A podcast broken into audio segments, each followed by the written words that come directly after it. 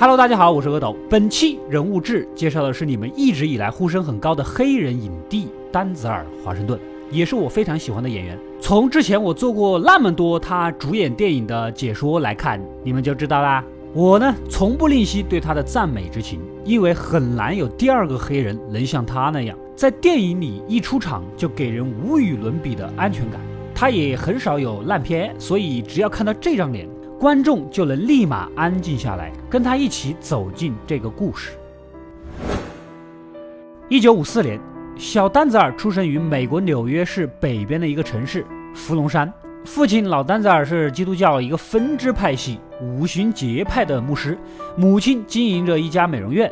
曾经有位女顾客在听完旁边小丹泽尔一直叽叽喳喳讲的故事之后，就预言他未来会非比寻常。十四岁的时候，父母婚姻破裂，小丹泽尔·华盛顿被母亲送到了新温莎的寄宿中学，同时也远离了之前那些喜欢打架斗殴的街头伙伴们。念大学的时候，丹泽尔想当医生，于是报了医科，可能是对这方面没有天赋，后来就改专业读法律，成绩呢又不行。又转行去读新闻学，还是很差。学校委婉的建议他休学一段时间啊。在这段时期，丹泽尔·华盛顿参加了一个夏令营，他在里面担任创意艺术指导员，并参与了演出。此时的他有感到脱胎换骨般的激情呐，仿佛找到了真爱一般。之后他复学，立马报名了全世界最大的艺术会场。林肯中心里面学习表演啊，并且更改了主修科系戏剧与新闻学。之后又去到了加州的美国戏剧学院继续深造，直到回到纽约后，正式开始他的职业戏剧生涯。一九七九年，他开始接拍电影和电视剧，不过都是些小角色。一九八一年出演的电影《黑人儿子》，那时的他还很青涩。之后三年都没有接到新片。他一边寻找机会呢，一边钻研演技，还和演员波雷塔在六年的爱情长跑中步入了婚姻的殿堂。直到一九八四年出演《一个士兵的故事》，由于表演认真又出色，引起了一些导演的注意啊。当时的好莱坞是白人演员的天下，没有多少正儿八经的角色留给黑人演员。为了能改善这种局面，丹泽尔·华盛顿更倾向于拍摄关于种族题材的电影。一九八七年，他出演了《为自由呐喊》。片中的群众集会、葬礼、警察镇压手无寸铁的场面，让南非政府震怒不已，却在西方获得一片好评，成为英国最卖座的电影之一。该片呢，获得了美国1988年金球奖最佳影片提名。1989年，丹泽尔参加了史诗片《光荣战役》的拍摄。这部电影根据美国南北战争的真实事件改编，在片中他与铁打的配角摩根·弗里曼同台，最终凭借这部电影。获得第六十二届奥斯卡金像奖、美国金球奖最佳男配角两项大奖，成为第一个获此殊荣的黑人演员，证明了他的实力。之后，丹泽尔的演艺生涯开始走了上坡路。一九九二年，主演政治题材电影《黑潮》，饰演一个传奇的黑人运动领袖。电影在开拍前遭遇了剧本难产、种族主义、资金不足等一系列问题，最终在多位黑人明星的资助下完成了拍摄。影片时长两百零二分钟，接近三个半小时的电影，一般人是有点坐不住的。凭借这部电影，丹泽尔获得了第四十三届柏林国际电影节最佳男演员、第六十五届奥斯卡金像奖最佳男主角提名。一九九五年，他收到了电影《七宗罪》的邀约，但当时他看完剧本后觉得人物太极端了，就拒绝了，转而拍摄动作片《时空悍将》。等他看完《七宗罪》的电影之后，就后悔了。不过他还是觉得那个角色就是为布拉德皮特量身定做的。二零零一年，丹泽尔主演的电影《训练日》，当时他并不是第一人选，但首选的加里西尼斯和汤姆塞兹摩尔拒绝了扮演反派警察，机会就到了丹泽尔华盛顿的手里。导演为了将真实的街头生活呈现出来，开拍前特地带两位主演在洛杉矶臭名昭著的街区跟黑帮成员和毒贩见面，了解他们的生活和习惯啊。在电影之中，也有真正的黑帮成员参演，最终。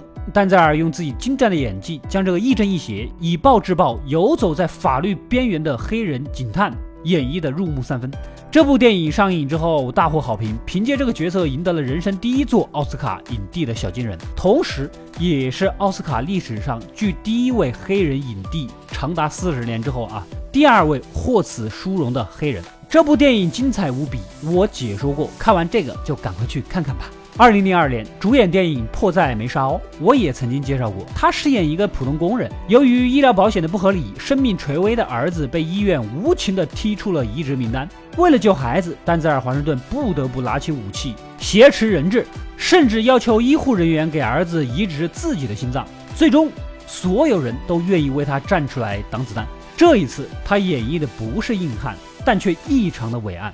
之后的几年，丹泽尔分别出演了《怒火救援》《时空线索》《局内人》啊。影片都是要口碑，要口碑，要票房，要票房，不愧是好莱坞的票房保证呢。其中《怒火救援》里的他，在打击坏人之前说的经典台词，相信很多小伙伴都听过，但出处就是于此。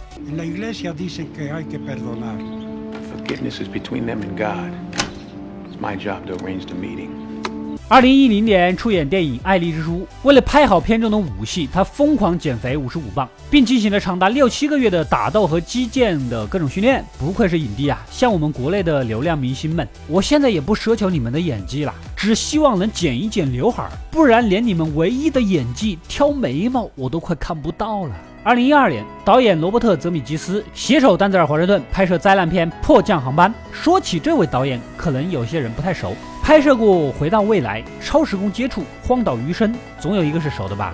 嗯，还不熟吗？他得分最高的电影《阿甘正传》，没看过总听过吧？这要是没听过，你怎么看上我的？是看中了我的颜值吗？《迫降航班》影片成本仅三千一百万美元，但片中的特效完全不输大制作啊！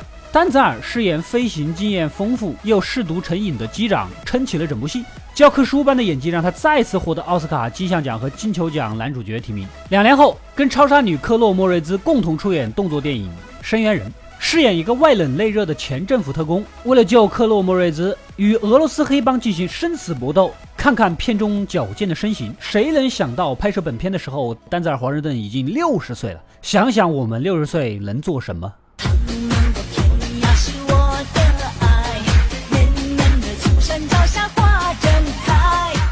作为好莱坞最具号召力的演员之一，丹泽尔·华盛顿演技精湛，但在现实中却酗酒无度。为了健康，他和老婆在游艇先来了一个月的畅饮生活，之后从此戒酒。二零一六年，丹泽尔再次披挂上阵，自导自演的电影《翻尼》。影片根据同名舞台剧改编，讲述的是一位棒球新星因为一次意外抢劫杀人入狱。等他出狱的时候，年纪已经大了，只能沦为环卫工。曾经的辉煌过眼云烟呐，如何处理与家人、孩子和朋友的关系呢？想想也是难呐。电影获得了第二十三届美国演员工会奖最佳男主角，并入围金球奖和奥斯卡最佳男主角。二零一七年，丹泽尔与克林·法瑞尔共同出演的《罗曼先生你好》。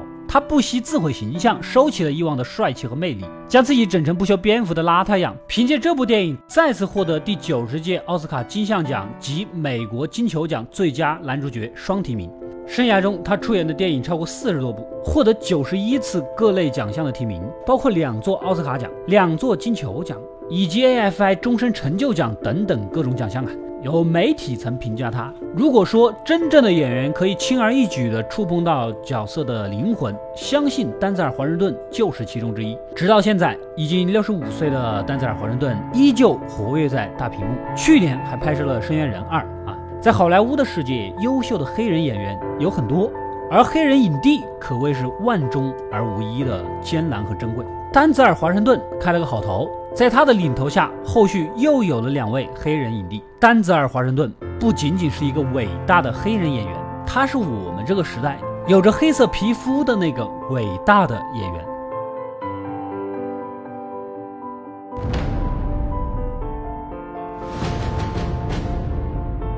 我是阿斗，一个让你沉迷于故事的讲述者，浓缩电影精华又不失它本来的魅力。扫描二维码，添加我的微信号。除了能第一时间收到更新，更有独家解读的视频等待你的发掘。扫描它，然后带走我。